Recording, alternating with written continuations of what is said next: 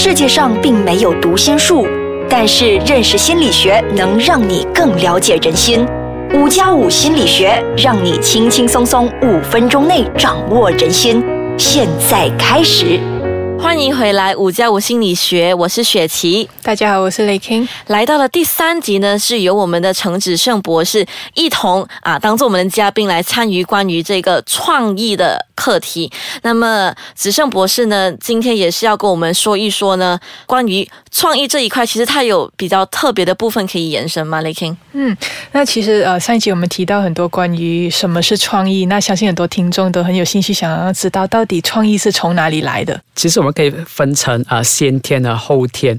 那比较呃被大家所接受，就是大家觉得是先天，所以有些人就说我就是一个没有创意的人。可是其实我们需要啊、把同样的注意力放在后天的方面。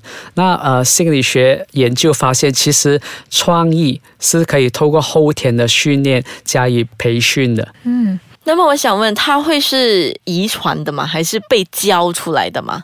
呃，我会说是先天和后天的交互作用。怎么说呢？呃，有些人他先天是对在某个领域是比较有创意的，比如说你父母都是经商的，那可能你对呃数字这方面会比较敏感，对商业那个触觉会比较敏感。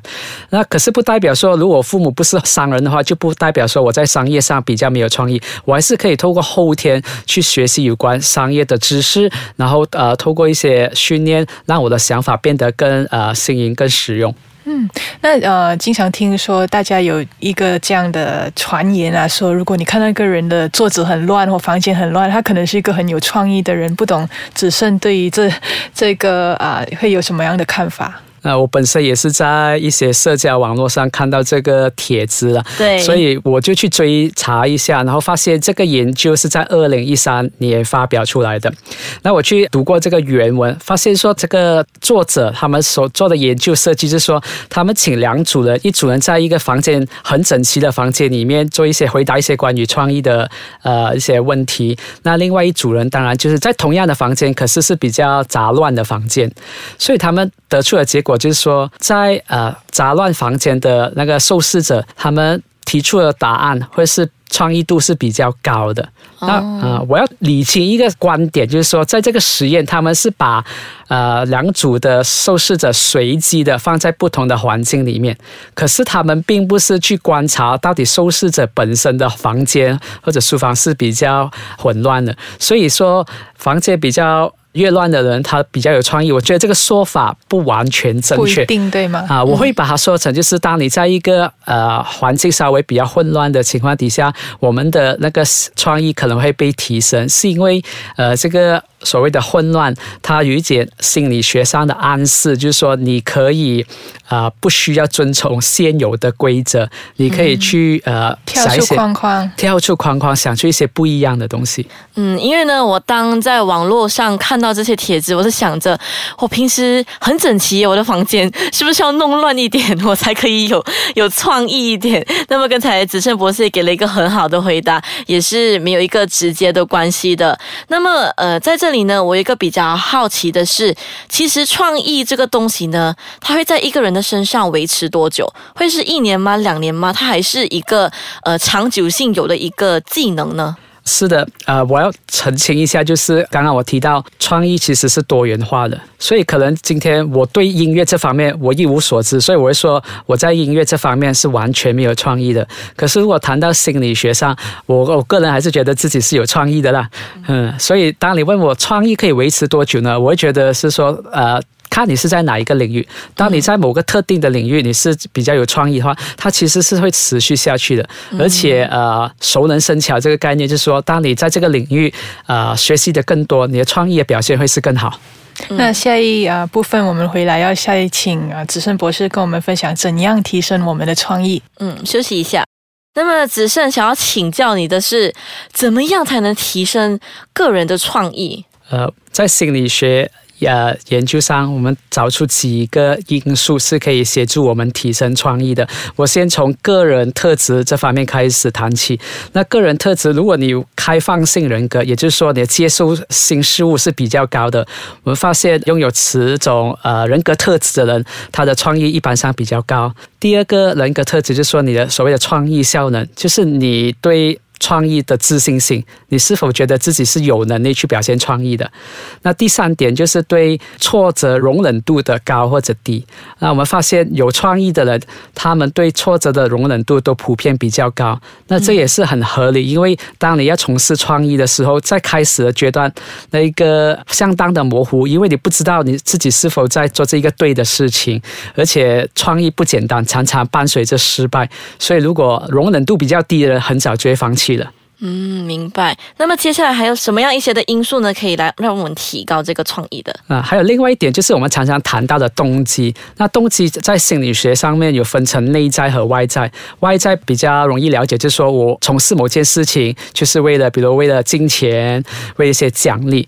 那我们发现呃。对创意比较有帮助的，会是一个内在的动机，就是呃，我去从事这个创意的活动，并不是为了呃一些金钱或者什么，而是为了可能自我满足感啊。当然，我需要强调，就是其实内在动机和外在动机都会对啊创意有帮助。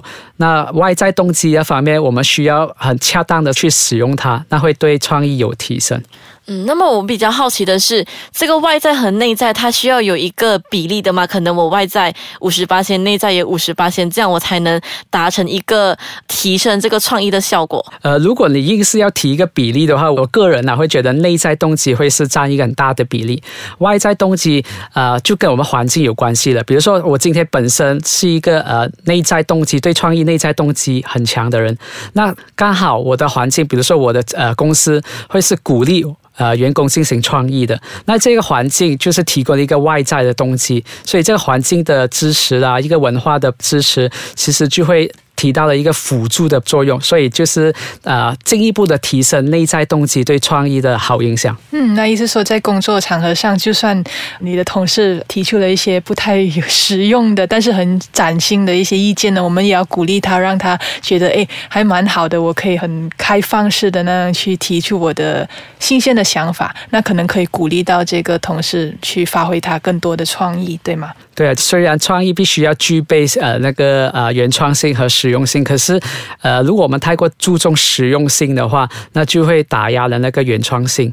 其实有一种方法就是呃你要变得更有创意的话，一种方法就是你去多练习，提出更多的点子。啊，如果按照一个比例说，比如说你每提出一个十个点子，有一个是有创意的的话，所以你必须要提出更大量的点子，你才会得到一个好的有创意的点子。所以就是刚雷根提到的，当别人提出一个原创性很高，但是使用度比较低的情况底下，我们不要马上去打压它，相反的，我们可以从它的。观点上面看看怎么去协助它提升实用性哦，所以这样我们在支持的这一方面，我们在支持别人的时候，其实是不是也能够帮到我们自己呢？对啊，因为我们呃，就是我们常说的站在巨人的肩膀上，我们可以看到更高更远。所以从别人的观点，我们可以进一步的去修改。所以一些好的发明，其实会常常发现，就是它一开始其实是一个失败的产品，可是呃，另外一组人他看到了它的实用性价值，在其他领域上可以使用。